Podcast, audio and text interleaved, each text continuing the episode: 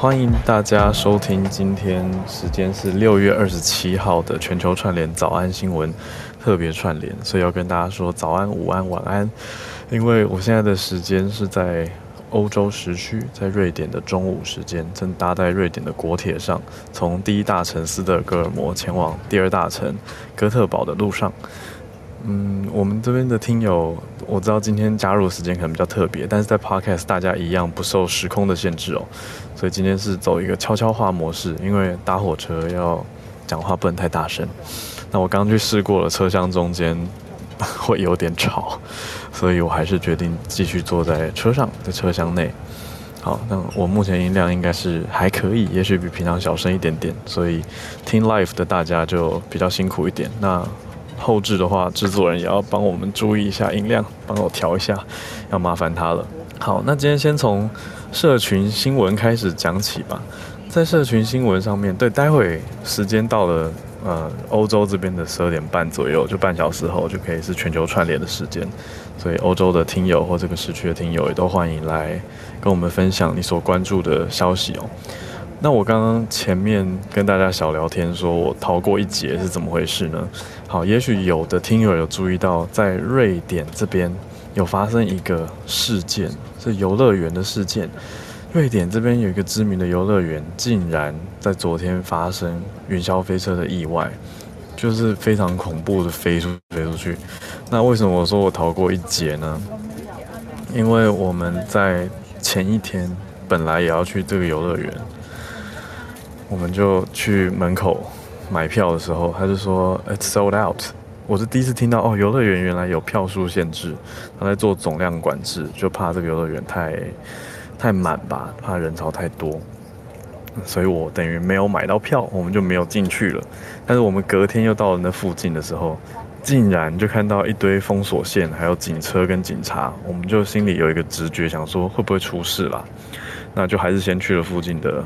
呃，一个叫 Skansen 动物园岛的一个很特别的民俗园区跟动物园区去逛。那一边逛的时候，手机的消息就跳出来，就看到天哪，那个游乐园竟然出事情啦！所以就有一种逃过一劫的感觉。那到了隔天，我们昨天跟听友见面，啊，这个是比较开心的消息。当然也有聊到说，哎，你们知道那个游乐园的事情吗？就也是一种很特别的感觉啦，就是大家真的都。有了消息，网络就很紧密的连接在一起的感觉。昨天很特别，昨天我们有来自英国伦敦的听友，还有来自呃台呃，我大概大家都是台湾人，刚好都是台湾人。嗯，从台湾去新加坡工作，然后申请到斯德哥尔摩远距办公的听友，还有一位常年住在。斯德哥尔摩住了十几年的听友，另外还有一位在隆德大学在南边这边，瑞典的南方念硕士的一位台湾学生，所以大家就聚在一起，就聊得很开心。那等一下有机会，我也直接抓了其中一位听友，他在我旁边，所以他等一下就会来跟我们分享我们在瑞典这边的新的一些所见所闻，我也觉得非常有趣。看看大家在聊天室的回应，对啊，真的是很惊讶的事情，就是游乐园区竟然发生这样的事件，还蛮惊讶的。那就有一种哇，说说是好运吗？或者错过这个事情？对啊，那在这边的感觉是。瑞典，我觉得非常非常好的。我只待过一个城市哈，就是斯德哥尔摩，所以也不敢讲其他城市。只是目前的感受是，除了物价很高以外，就是大概你看到所有的东西都是看起来是台币的数字，但是因为它是瑞典克朗嘛，所以要乘以三。好，现在兑换起来大概是乘以二点九。好，所以搭个 Uber 大概就是三百多台币起跳的感觉。好，这样大家应该有感觉到。然后买个水就是。嗯，快要一百块的感觉。好，那除此之外，我觉得一切都非常有秩序，大家都很有礼貌，很得体，就是嗯很干净。而且因为现在我们是日照时间特别长的夏天嘛，对啊。那昨天硕士生讲了一个很有趣的说法，他说：“哎，现在的日光这么美好，都是借来的。到了冬天呢，就会变成早上九点。”太阳才起，才才不是起床，然后昨天太阳才日出，然后到了傍晚三点，不是傍晚，下午三点，太阳就收回去了。所以他说，有些人甚至要补充维他命 D，那甚至说这边的酱油跟盐，有的其实会混维他命 D，让大家可以自由选择，来避免过度的忧郁的概念。所以我就觉得哇，我们这些旅客实在是很幸运呢，因为我们就是赊账的概念啊，我们就直接享用这么长时间的阳光，到了晚上大概十一点，我觉得都还没有很暗呢，所以会让一直让我有时空错置的感觉，觉得还可以去很多地方玩。好啊，这是比较趣味的一个旅游小心得跟大家分享。所以我觉得夏日的瑞典这边是非常非常舒服的，但是比我想象中的热就是了。就这个热度，我觉得跟新加坡的那个晒度有的拼哦。我本来以为会很干爽，结果是是比较干燥没错啦，但是那个日照还是很强。对，所以我还是涂了防晒。那我们今天社群还是有看到一个消息跟大家分享哦。那等一下就再进国际的盘点。社群看到台湾这边的消息，民视首创 AI 主播，你们觉得我跟小鹿会担心吗？我我们觉得还好。好啦，总之我看到新消息是说，明视已经发了嘛，就是说哦，他们做了一个 AI 主播，那那个视觉上造型，我觉得还蛮有韩国女明星的感觉。那也没听过他的播报，也没听过他的声音，所以其实都还不知道。但是我觉得比较有趣的是，NCC 已经。讲话了，NCC 就说我们要发函要求民视说明，意思就是你们这样呀，这件事情做得好不好？好，看来是蛮有趣的一个生成式 AI 的应用呢。所以我是抱着嗯观察的跟期待的心情在看这件事情，但实际上抱着怎么样，就等播出来再说喽。好，这是一个社群的小更新。台湾的名字做了一个算是台湾电视新的一个首创吧，但是各界反应不一，NCC 反应有点凶。好，那准备来盘点我们今天的四则都有跟大家整理的瓦格纳集团的嗯剧，嗯也没有到军事政变了哈，应该说佣兵团叛叛变，这样讲是不是更精准一点？和后续开始讲起。然后再讲到希腊的选举结果，希腊这边大选出现保守派胜出。那第三题则是跟台湾有关系哦，BBC 揭露出说中国的间谍气球新的影像竟然有飞到日本，还有飞到台湾的上空。那最后一题，加拿大的多伦多，也就是加拿大呃东岸的消息，出现了首位的华裔女市长，这个非常非常的特别，因为呈现出来的是说，哎，那代表除了我们本来就知道的。呃，加拿大加拿大的西岸温哥华这边有出现华裔嘛？那现在等于加拿大东岸跟西岸的两个城市都有华裔的市长了。好，那我们的四个题目就先从军事的佣兵团叛变开始讲起哦。瓦格纳的叛乱，我觉得大家最好奇的就是说，怎么可能真的不追究普里格金呢？那我们来看看普丁他怎么说好了。普丁他的说法是说，呃，他避免流血的事件，所以。才放走叛乱的瓦格纳集团，有一种我饶你一命的概念。那反过来呢？普里格金他自己就是这个佣兵团的首领哦。他说他从来没有打算要推翻政府。OK，所以这两面的说法，两边的讲法看起来是，嗯，等于是说，一方面我没有那么凶，我没有要拿下莫斯科；二方面是说，OK，我避免流血，所以就放放你们走。但我觉得外界还是看得有点无礼物吧，就觉得说到底发生什么事？普丁他没有直接讲到普里格金这个名字，但他的用词上说的是这场叛变的组织者带头让瓦格纳的部队跟对自己人开枪。那我想指的就是俄国的军方。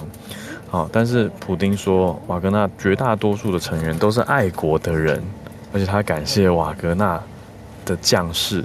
为了避免兄弟相残的流血事件，所以退出了这次的军事叛变的事件。那反过来，普里格金的回应是他在 Telegram 发了十一分钟的声音录音。他说他手下在前往莫斯科的途中被迫要击落袭击他们的直升机，意思是我们也不是主动要攻击你们，是因为有直升机来打我们，所以我们要把它打下来。那这个录音的内容几乎没有提到说他发起了叛乱。也没有透露他现在人在哪里，所以各方还是有一点觉得蛮问号的。好，那到底普里格金现在人在哪里呢？嗯、目前掌握到最新的消息是说，他二十四号的晚上，也就是礼拜六的傍晚，他的车，呃，跟旁边的旁观民众有击掌，就他在车上跟旁边的人击掌了。那那个时候他的位置是要撤出瓦格纳占领的城市，所以他的说法就是避免流血，停止叛乱了。啊，但是，嗯，现在没有人可以证实说他到底人在哪里。有人说他是不是在白俄罗斯，或有人讲白罗斯，但各方反应不一样。那比较明白的是美国。总统拜登也说话了。美国总统拜登他就讲得很明确，他说这一次出现的这种军事可能佣兵团叛变的事件，他说跟美国还有北约都没有关联。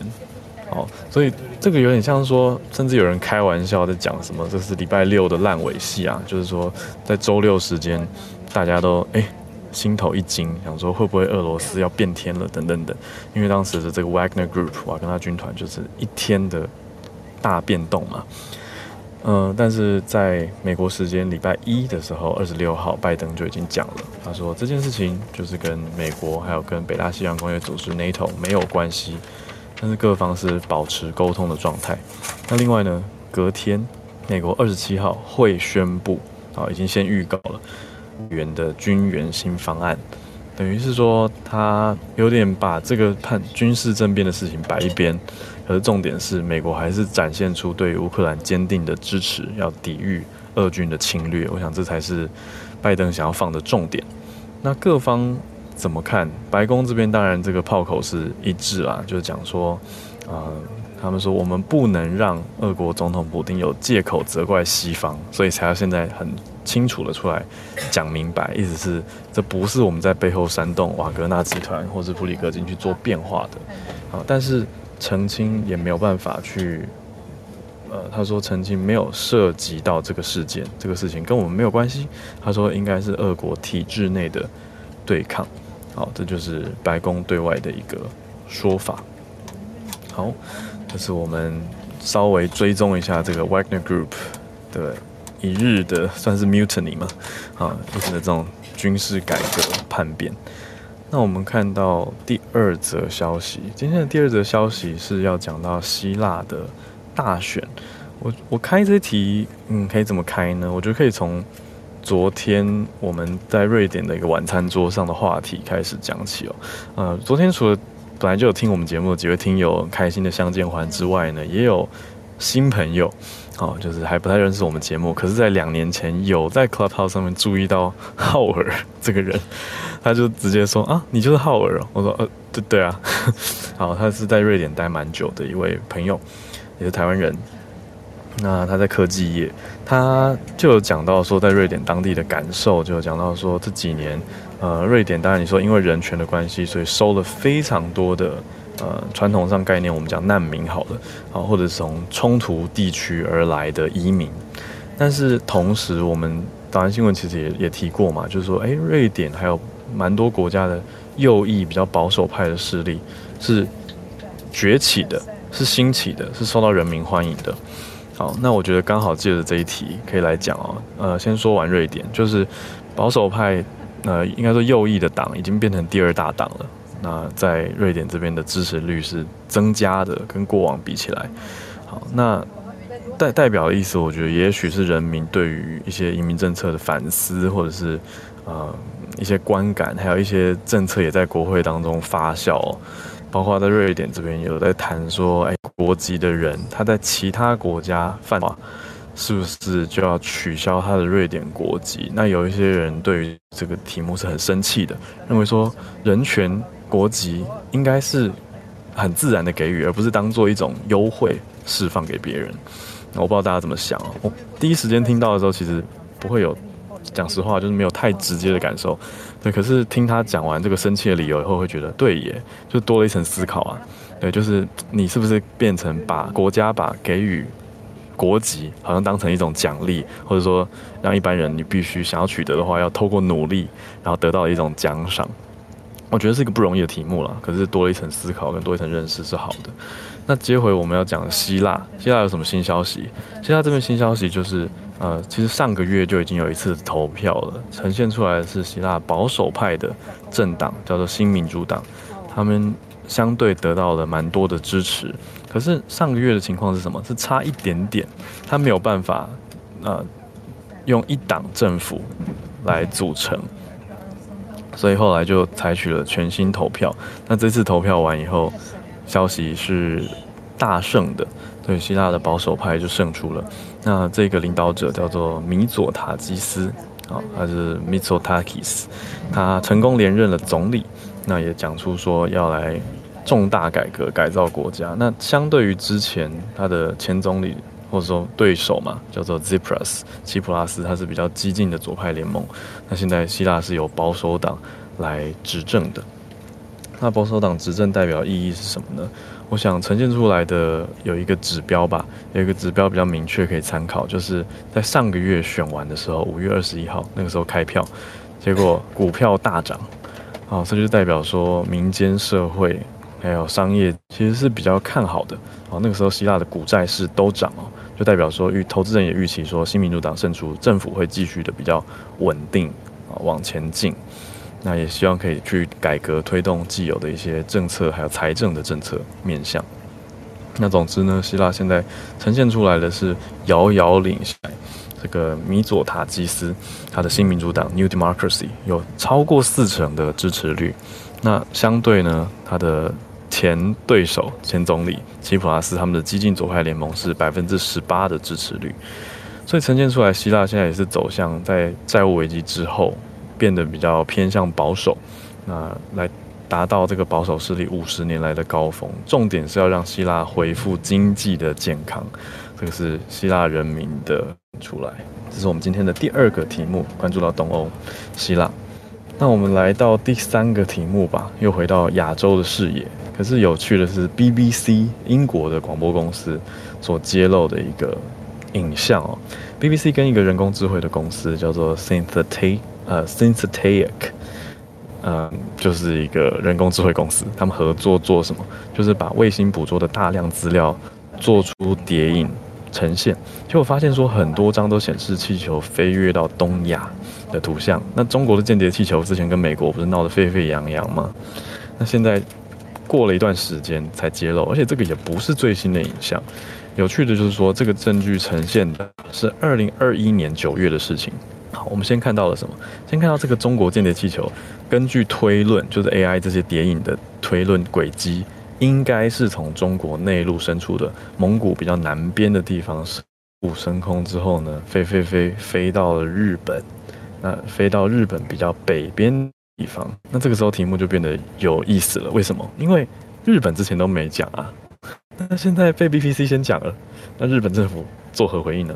日本的确有回应，日本就说：“哦，我们证实其实本来就已经知道有多颗气球是飞越日本的领土，而且说日本已经准备好未来会把它们击落。”这个有意思哦，等于是说日本是有回应 BBC 这样的新证据或者新资讯的，但是中国却没有回应。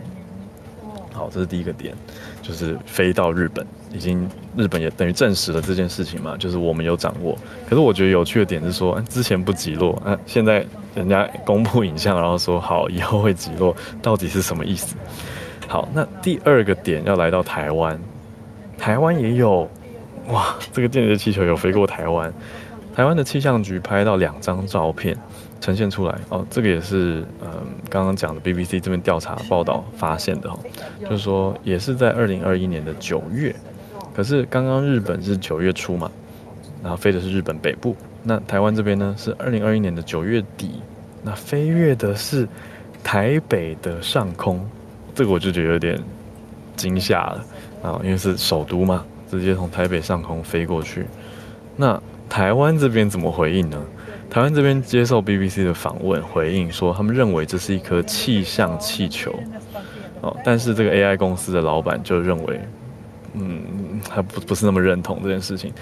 这个 AI 公司老板就说，你看这个气球的直径跟运作的高度类似，哦，可是类似是气象气球，但实质上他认为好像更像是飞过美国跟日本本土的那个气球，意思就是比较偏向是间谍气球。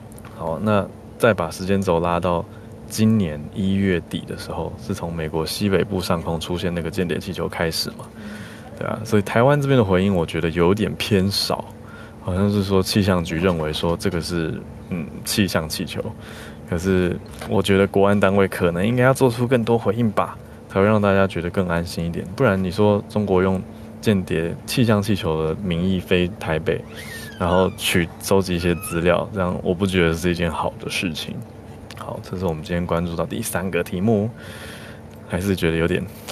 行啊，好，今天的第四题来到了加拿大。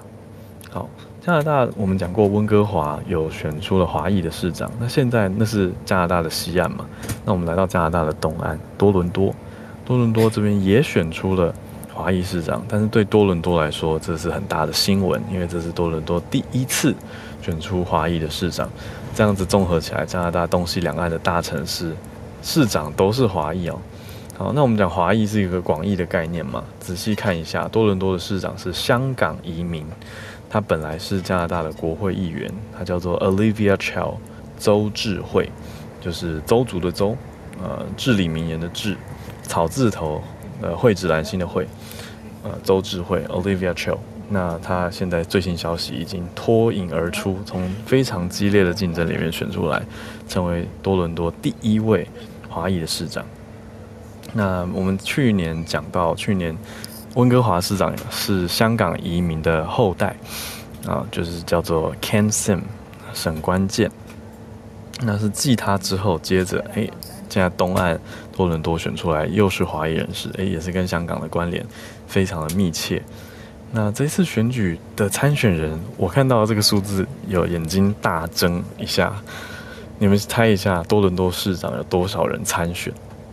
有一百零二个候选人呢，这么多人想要选市长啊，那这也是破纪录的一个数字。其中大概有七个人是大家特别关注的，觉得哦比较容易有选上的机会的啊，包括前副市长，他叫做啊贝安娜，就是 Anna Bailão，还有前多伦多的前市长叫做 John Tory。但是他相对在今年二月的时候，因为有一个婚外情的丑闻爆发，所以就辞职了。这是加拿大东岸的事情。那最后这次选出来 Olivia Chow，她得票率如何呢？她用百分之三十七的得票率打败第二高票的贝安娜，那成为了多伦多史上第三位女性的市长，那也是第一位算是嗯呃非白人的市长。那周志慧他六十六岁，香港出生，在十六岁的时候，呃，讲错，十三岁的时候移民到多伦多。那一九九一年就参政了，一九九一年就成为了大多大多伦多市第一位亚裔的女性市议员。那在二零零六的时候当选国会的议员，她在二零一四为了参选多伦多市长就辞掉了国会议员，但是当时没有选上。那现在经过九年之后呢？哇！非常厉害，那得到了左派很多的支持。那另外，多伦多大多在这大概十多年来都是保守派的执政嘛。那邹至蕙他等于是比较积极的，希望可以推推进一些改革，一些比较进步派的政策。那也得到了支持，用百分之三十七的得票率胜出了，所以算是一个让华人又在一个地方执政。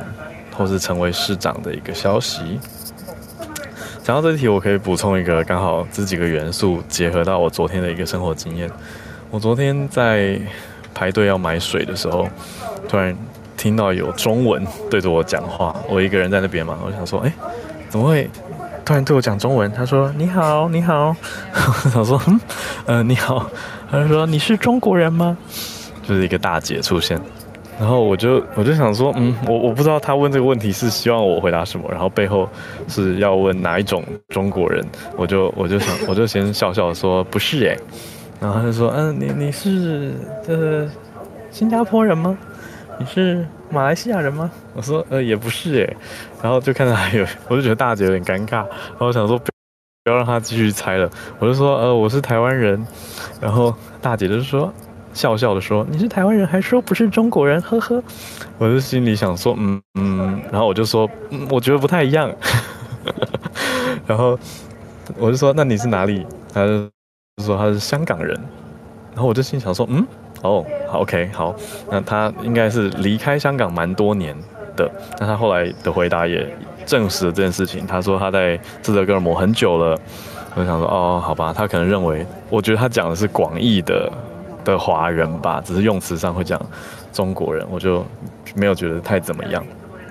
好，但是中间那个呵呵，那个很奇妙的对话，我还是觉得，我就跟他说，嗯，不一样。我觉得就已经有表达了。就后来发现，为什么他会跟我聊呢？啊，一方面他聊两个题目，一题是他儿子在这边经营珍珠奶茶店，然后我觉得很特别，是那种呃流动餐车的，那他们是要用申请位置的方式就可以经营。我们后来有遇到有一个台湾人也在经营这个。手摇饮或珍珠奶茶店，我觉得哎、很不错。在斯德哥尔摩，原来年特别是年轻人也开始流行喝这些饮料，那我觉得就会是一个商业的机会啦。那第二个题目是什么？第二个题目就是他拿给我一个传单，上面就写 JW 什么什么什么。我想说啊，我以前遇过，他们叫耶和华见证人。好，那当然大姐不会主要介绍说我们是耶和华见证人，然后会说啊我们是基督徒啊等等等等。对，可是我我。觉得我要怎么讲比较中性呢？等于大家可以自己去搜寻关键字了解一下啦。总之，耶和华见证人他的一些想法跟理念，跟大多数的呃基督新教派的想法，其实蛮多观念不太一样的。那我以前有认识一个朋友，我们现在没有联络了，可是那个时候就有透过他知道很多耶证。就是耶和华见证人的的事情，那他算一个比较特别的教派吧，可以这样讲。那他们其实蛮常会出现在很多公共场所，会摆那种呃直立式的展示架，然后会很想要跟你解释圣经啊什么什么的。总之，昨天那个大姐，对，然后我就因为我对耶证就有我自己的成见 啊，所以我昨天就嗯哦好谢谢这样，对，这是一个小小的补充，所以我觉得嗯。对啊，其实还是真的蛮容易在世界各地遇到华人。不过整体算起来，我觉得斯德哥尔摩不算很多。可是比较特别的是，我们遇到好多瑞典人有学一些中文呢，就在超商结账的时候会跟我们说谢谢，然后说不客气，我们就非常跳起来。这种感觉，但是在在一个酒吧请路人帮我们拍照的时候，我就跟他说：“哦，Can you take a picture first？” 他就说：“没问题。”我就吓一跳，我想说：“为什么你会讲中文？” 真的就是一个路人，所以我后来也稍微去了解一下，就是瑞典跟中国的经济往来是很多的啦。特别你看 Volvo 这个瑞典牌的车子，后来变成中资买下嘛，那他等于掌握了非常多瑞典人的工作机会啊。所以这个也是一个嗯一个面向啦，就是经济上很实际跟直接的面向。可是同时，瑞典人又对于人权很在意，还有这种自由民主的想法很在意。所以可以说，经济上跟他的政治认同、国际角度上，我觉得是有一些很奇妙的矛盾同时存在的。但很多地方其实也是类似这个感觉。好啦，那我们今天的四个题目，从瓦格纳集团到希腊。再接到 BBC，还有多伦多的华裔女市长，我们准备要进串联全球串联的时间，那就欢迎大家可以来举手，我看看我们今天有没有比较特别的听友连线。哇，我先看到维也纳的豆豆妈妈 有举手，然后我也看到我的好朋友今天也一起来串联，我就邀请他们上来。其他听友，如果你们现在时间是在通勤啊，或者是上下班的时间，都欢迎来跟大家聊聊天。我们就先跟豆豆妈妈连线吧，跟维也纳串联。Hello，午安。请问有有听得到吗？有，很清楚，谢谢。很清楚，太好了。然后，Hello，How are 你要你这边也是午安，然后对啊，台湾大家晚安。然后来分享一下，就是有关于旅游，我们在欧洲感受到旅游热潮。今天要分享的是说，在今年开始，欧洲城市哪些欧洲城市受到游轮污染非常的严重？这样子，好了，那就是游轮旅游现在重新迈向了成功大道哦。今年为止，哦，二零二三年已经大概有四百八十万人开始乘坐游轮出去玩，还没有达到就是疫情以前的数字水准。因为二零一九年的时候啊，全世界的呃游轮乘客总数大概达到三千万人次。那欧洲的运输与环境协会呢，它一项的新的研究，呃，研究指出，就是说巨型船舶对于环境的破坏，那对这个环境破坏发出了警告。这些的破坏影响都已经高于二零一九年之前的水平了。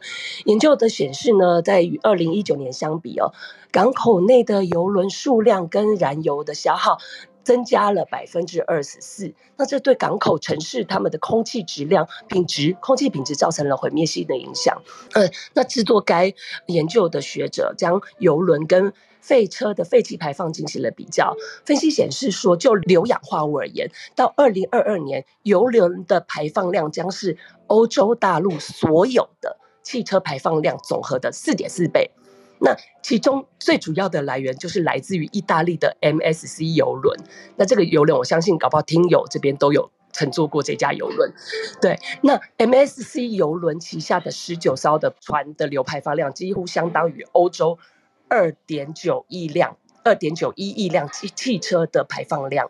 那排名第二跟第三的航运公司就是哥斯达邮轮，之前我到台湾航行过，还有皇家加勒比邮轮这样子。那最新的研究的显示说，就是邮轮每天停靠的欧洲地中海城市。空气污染都非常严重，巴塞隆纳是空气污染的排名第一，因为他们旺季的时候，旺季夏天旺季的时候，每个月有二十万人下船。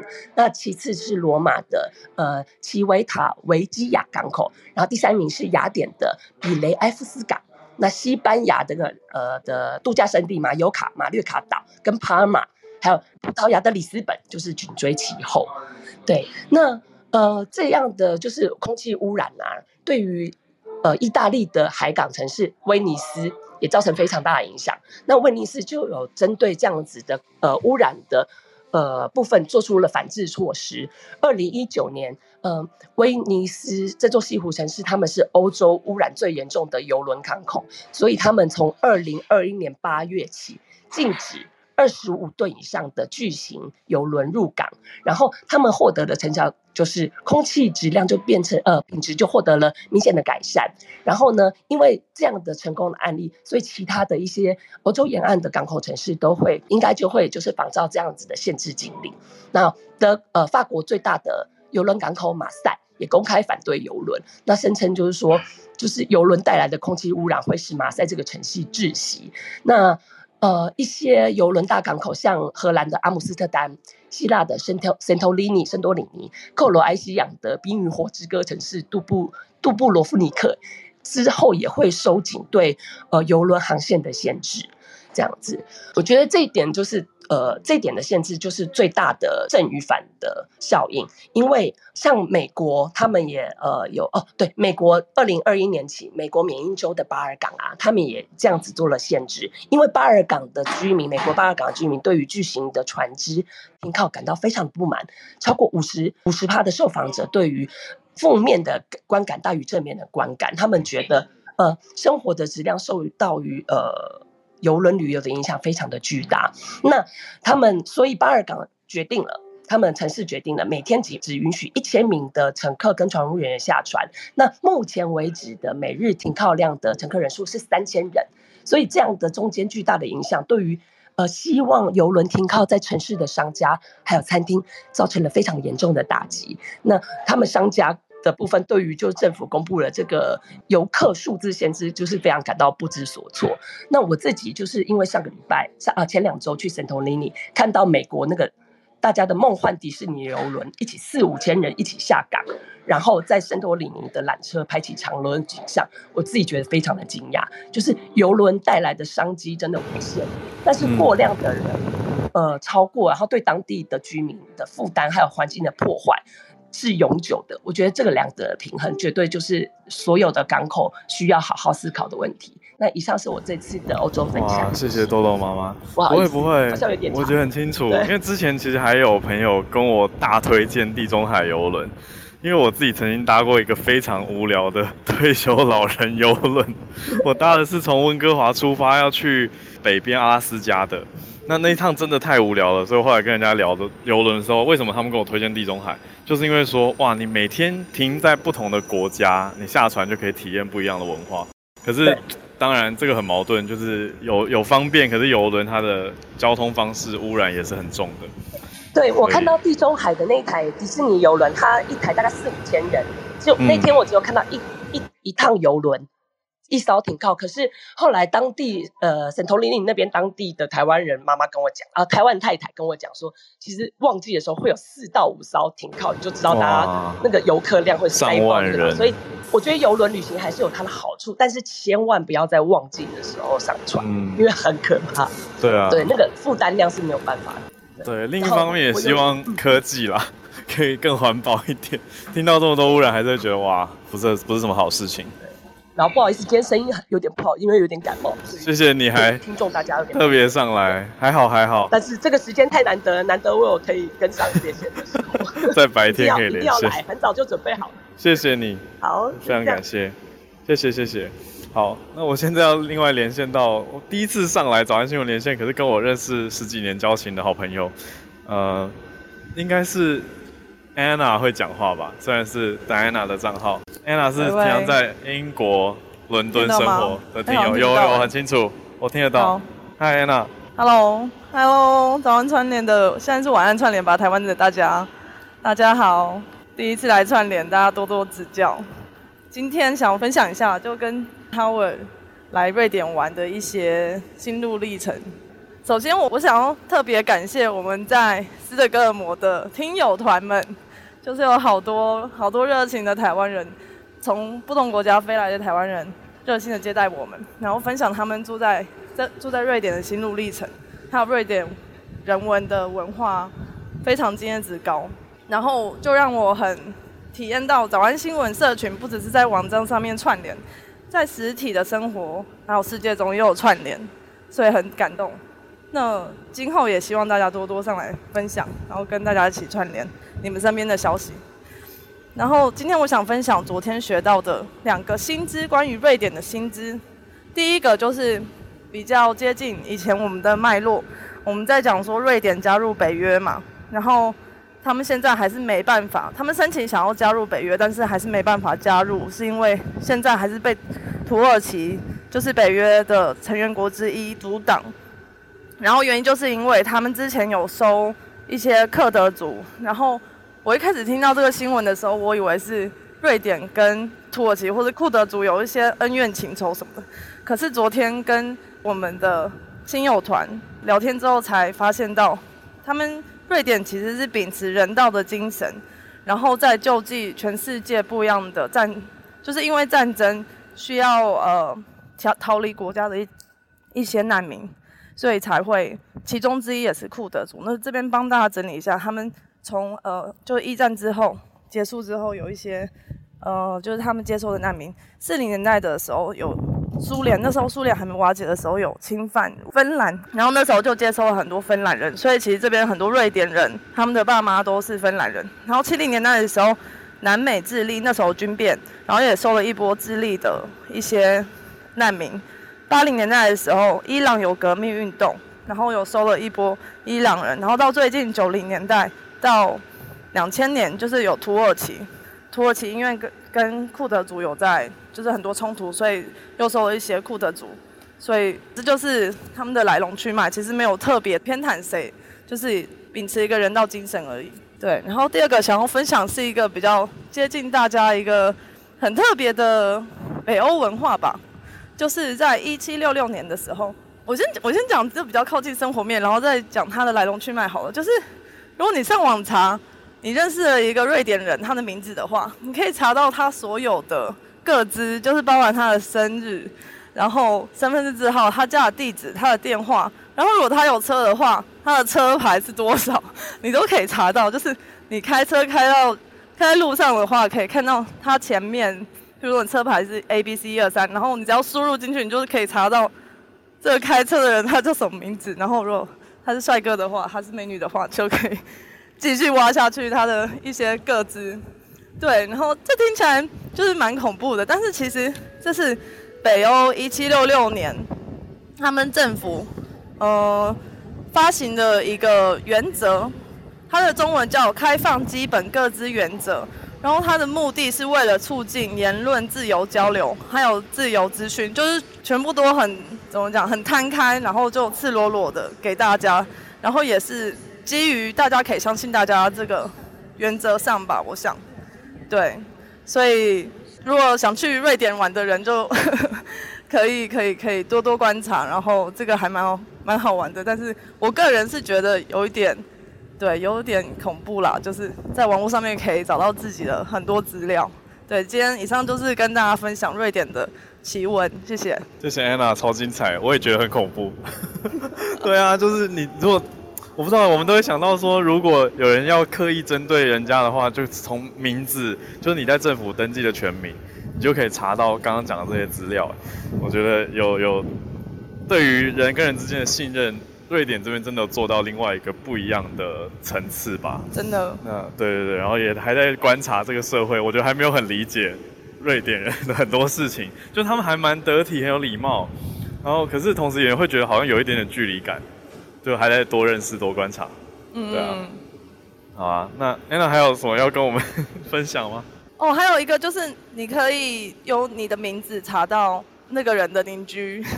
就是我们听友分享，你查到他的名字的话，就可以查到他住哪里，然后住哪里之外，还可以查到，就是用反推，如果你有地址的话，也可以反推查到住在那个地址的人，就可以看到他楼上住谁，楼下住谁等等。可以退出吗？这个计划？对对对，这是个好问题。就是我有查，因为我本人还蛮蛮保护我自己的个资的。就是如果你想要退出，你不想要你的个资公开在他们瑞典国家的资料库的话，是可以 opt out 的。就是你要自己去跟他们国家的那个什么 Data Authority 去申请，然后他们就会把你的个资移除在他们资料库以外。对，所以还好啦，没有强迫，只是就是 by default 还是会把你加入这个各自资料库而已。非常酷，超酷，谢谢安娜。谢谢，谢谢大家。耶，yeah, 对啊，很开心可以跟安娜连线，然后这个真的是我们新学到的事情，所以也跟大家一起来认识。有时候就是用我们自己的角度会觉得哈。对，可是在这边他们又已经活了好多年，你说这个上百年的法，大家也是好好的，所以到底谁是奇怪的人，还是每个地方就是有自己的风土民情呢？我觉得就是越越认识会越觉得世界真的很大，也很有意思的一个地方。好，我们的下一位连线，我看应该也是第一次来连线的听友，叫做 Marks，是不是在德国慕尼黑念大学？Marks 你好。对 Hello，你好。然后，因为我现在在学校的旁边，所以就是我学校是在马路旁边，所以可能一直会有会有车子的声音，就挺大。OK 的。呃，就是我现在，呃，我今天要分享的是算是德国今天的头条新闻。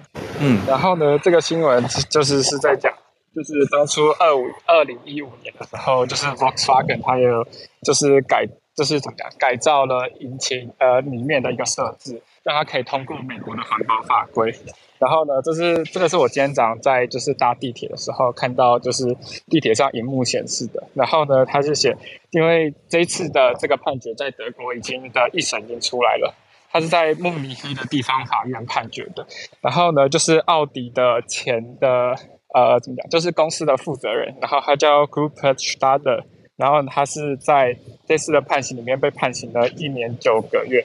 然后加要付一百一十万欧元的罚款。然后呢，共同就是因为这件事情被告的还有另外两个人。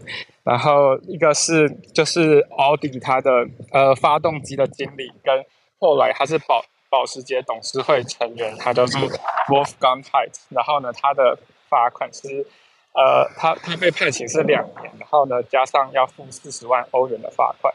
然后第三位的话是一个工程师叫 Giovanni。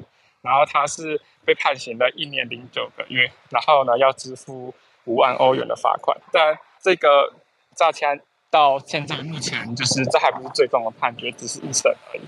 然后呢，这件事情的起源是因为在二零一五年的时候，九月，然后被美国的就是国家环境呃保护局，就是叫 Environmental Protection Agency，就是查获，就发现他们使用的柴油发动机。包括使用在奥迪的 A3，然后福呃大众呃 Volkswagen 的 Golf，然后金龟车 Jetta 这些使用的柴油引擎里面有有包有植入了一种软体是可以规避法规的，所以他们实际排放的车子废气量是高达就十倍到四十倍都有。然后呢，这些汽车已经在全球销售至少一千一百万辆，然后呢，其中五十万辆是在美国。就是差不多，这就是今天我要分享的新闻。所以主要是偏向是，嗯，不诚实这个面向是有问题的吗？对，对，就是诈，就是他们是以诈欺的名义被起诉。哦，好。另外的话，就是我想分享一些我在这边的观察，就是德国的汽车产业最近就是有非常非常大的变化。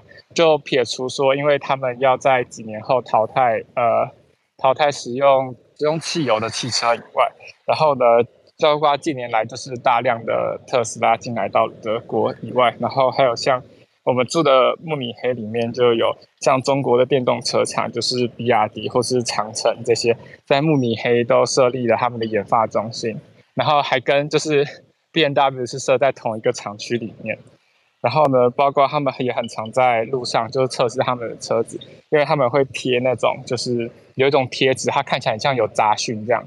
然后，然后他们其实是在做新的研发测试，这样，然后在路上都可以看得到。旗下，然后现在市占率很高的还有包括就是 Volvo，它旗下电动车品牌叫 Polestar，它在这边有一个一些的市占率。嗯，谢谢 Marks。我我蛮好奇的是，你刚刚提到，因为这是福斯汽车的事情，可是为什么会有其他家的的人出来作证？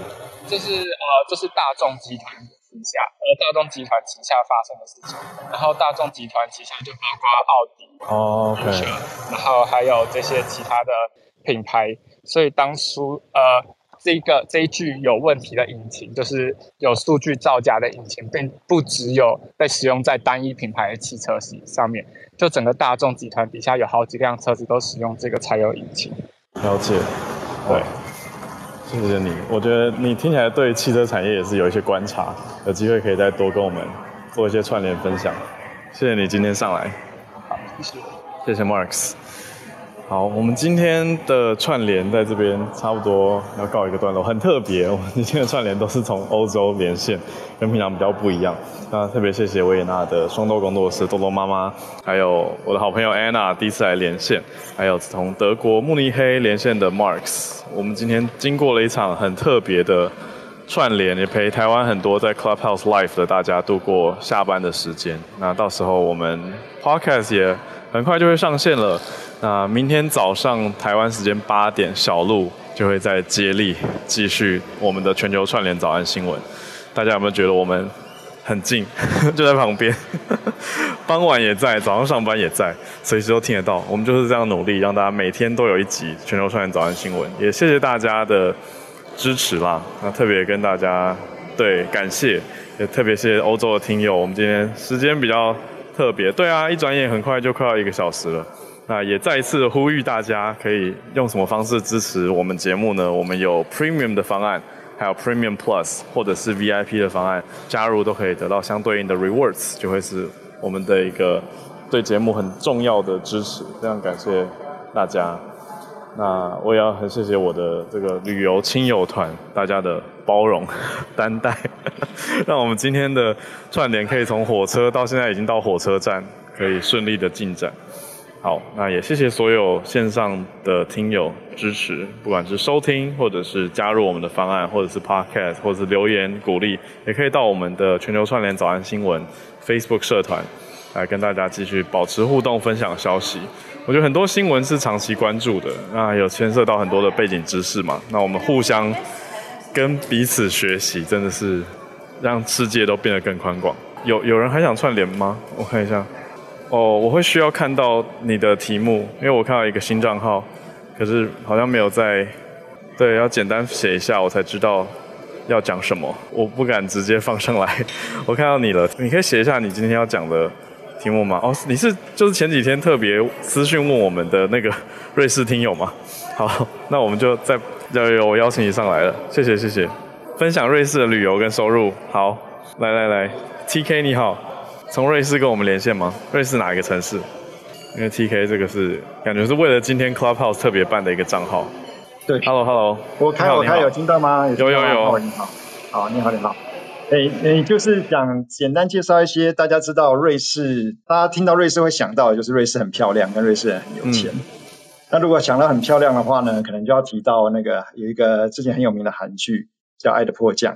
它里面有一个男主角弹钢琴的场地在 Isarwold，那那个场地呢，因为每天的游客人数都太多，甚至会有高达十二辆游览车，还有自小客车等等。所以他们决定呢，从今年夏天开始呢，要用登记付费的方式。那每一个人大概可以拍，呃，大概可以要缴台币一百七十块左右。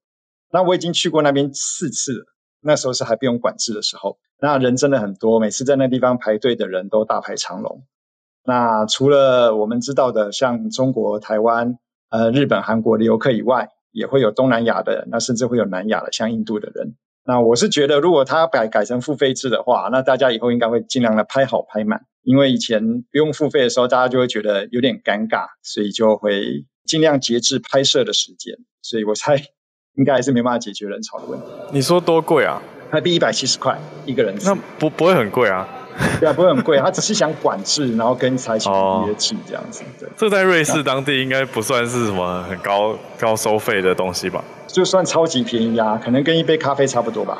对啊，因为我记得我在印象太深刻，我在瑞士一个广场，我只是买一个汉堡夹肉，就要台币两百多。对对对。然后然后还有一个东西，就是大家可能比较不知道的是，瑞士是一个。它有四种官方语言，嗯，那大部分是讲德文，占百分之七十三，法文百分之二十一，意大利文百分之五，跟罗曼史语百分之一。那他们的德文呢，虽然占绝大多数，可是他们的德文其实是瑞士德文，嗯、跟所谓的正统德文 High German 其实是不一样的。嗯，那最近呢，呃，他们要要求用正式的发表演说，在国会里面发表演说的话，其实应该用 High German。可是最近越来越多的人，越来越多议员在国会里面用 Swiss German 来发表正式的演说，然后他们国会说啊，以后你们不可以再这么做了。那为什么这些议员会这样子呢？就是他们发现 Swiss German 在年轻人的族群，尤其在社交媒体上面越来越普遍。那我觉得他们应该就是想要更亲近他们的选民，这感觉很像我们台湾在用台语，然后在国会里面发表演说的那种感觉，所以他们也会有这种现象，对，嗯，比较有在地感嘛。对对对。所以 Swiss German 跟那个 High German 其实是不一样的。Swiss German 有点像是瑞士这边的以德语为基础发展出来的方言，那他们希望不要再使用方言，不要在正式的场合去使用方言。但你自己在瑞士的生活经验，应该大多人都是讲瑞士德语吧？生活中？对对对，甚至如果你跟瑞士德语区的人讲 High German，他们其实、嗯、我听到很多人是说，他们就不理你，他们觉得你是别人了。或者是他知道你是法语区的，可是你学的时候是学 High German，然后你到德语区的时候跟他讲 High German，他就不理你。他觉得你是瑞士人，为什么不跟我讲 Swiss German？嗯，对啊，因为我我自己学德语，当然以前是去德国交换学生嘛，我们念的就是 Hochdeutsch，就是高地德语。但是。对，那对我们来说，瑞士德语很难懂，就是对其他地方人来说，瑞士德语会觉得啊。就它听起来的确是德语的调调，可是很多细节的音都不一样。对，所以所以相对来说，就是他们有这种这种情况，对不对？嗯。最后一点点就是大家都想到瑞士，就想到瑞士很有钱，那他们的确很有钱。二零零二年他们的平均薪资将近美金七千五百块，那最低的话呢，也有将近美金四千五百块。也就是说，如果你是超市收银员，基本上每个月的收入就是五千左右。五千，然后失业率只有一点九趴。五千是什么币别？美金。五千美金月收入。瑞瑞朗换成美金，大家可能比较有概念。哇，就是大概十五万台币的概念。对，就是超市收银员这样。平均物价也是高啊，五百块台币月薪，真的是非常的有钱。而且他们的工时很低，他们的他们七点之后所有的东西都关了，礼拜天什么百货公司、超市也全部都关，药局也关。所以就是低工时高收入的一个令人羡慕的国家。那物价呢？我我想听对于物价的真实。物价非常高，比如说你刚才提到的那个手摇饮的部分，它这边一杯手摇饮大概美金八九块钱吧。好，是真的也蛮贵的。对，麦当劳的话，一份餐大麦克可能十七八块美金，的话可能要二十块。我我觉得我给台湾大众的一个感受，我自己的快速换算，就是大家就想台湾的东西突然要乘以三或乘以四的那种感觉。对对，大概就是这种感觉。没错，不好意思啊，第一次举手，不晓得要 key 题目。不会不会，没有问题。T，哎，我刚刚好像没有听到 TK 是从哪一个城市跟我们连线？我从日内瓦。哦，OK OK，从日内瓦。日内瓦是法语区。对，这边是法语区。嗯，我去过的是巴塞。是德语区，就比较靠近德国边界那边，对。对，是一个不错的城市。他们等于为了做生意，会跟我们这些一日游的游客讲高地德语啦。可是我想他们日常应该还是讲瑞士德语。瑞士德语，对，嗯。尤其当你是瑞士人，跟他讲高地德语的时候，他就一整个不爽。语这个是语社会语言学的东西，很有趣，就是语言跟身份认同有关。所以你讲那个语言，他就觉得，哎、欸，你是哪里人啊？那种感觉。对对。哇，谢谢 TK，之后有机会的话再来多串联。谢谢，谢谢你，谢谢。好，我们今天的。瑞士彩蛋，特别最后加入的，谢谢你。那我们时间真的刚好来到了一个小时的结尾，那再次谢谢大家的参与。我们的早安新闻今天就在这边收尾啦。那明天会继续交给小鹿，再继续跟大家保持串联。再次的谢谢大家，那我们就明天见啦，谢谢大家，我们就保持串联，大家拜拜。